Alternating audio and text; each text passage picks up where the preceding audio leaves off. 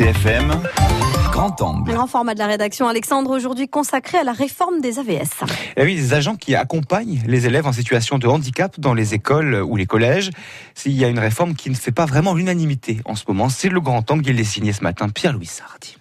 Dans les écoles et les collèges, les AEVS assistent les enfants en difficulté pour les aider à réussir leur apprentissage en dépit de leur handicap. Depuis des années, ils réclament une vraie formation qu'ils vont actuellement chercher eux-mêmes sur Internet, un vrai statut pour mettre fin à la précarité après six ans de CDD et non plus 600 euros par mois, mais un salaire décent.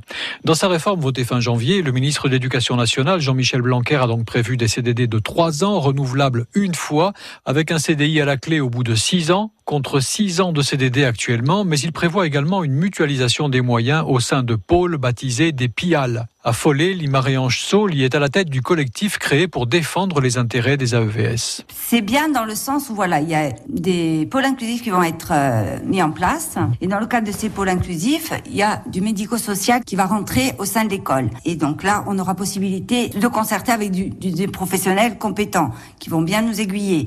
Mais d'un autre côté, le mot d'ordre va être la mutualisation qui va se faire au détriment de l'accompagnement individuel. Ça veut dire quoi? On aura donc plusieurs élèves en une journée sur plusieurs écoles, puisque ça, puisque les PIAL, ça correspond à une circonscription. Concrètement, admettons que ce soit de Castellar et à toute la région Casinca, ça nous fait intervenir de partout, plusieurs élèves, pas un suivi de qualité forcément. Ça se traduit par un accompagnement perlé tout simplement et une perte de qualité. Il faut savoir aussi que on n'a pas de frais de déplacement qui seront pris en compte. Ça ne va pas améliorer nos conditions de travail. Il y a des jours, les AEVS de Haute-Corse reçus à l'inspection académique ont obtenu des contrats à plein temps, mais d'autres problèmes demeurent, comme les explique Anne-Marie Chirelli pour le SNALC de Haute-Corse. La promesse euh, du ministre Blanquer était beaucoup plus importante. Les AESH s'attendaient au moins à un début de statut, s'attendaient à ce que ça devienne un vrai métier avec lequel elles pourront vivre. Et euh, ce qui est passé, c'est une mutualisation des moyens. Quoi. Et quand on parle de mutualisation, on est très très inquiet sur les conditions de travail. Et pourtant, c'est une pièce essentielle dans le dispositif d'accompagnement des, des, élèves en difficulté.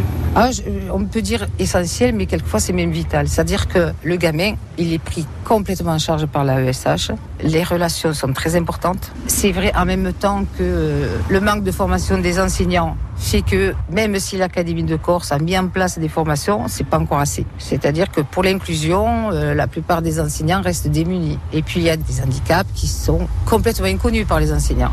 Au final donc, et selon les parents, les enfants en difficulté pourraient être les grands perdants de la mutualisation car incapables d'être livrés à eux-mêmes pour être éduqués normalement.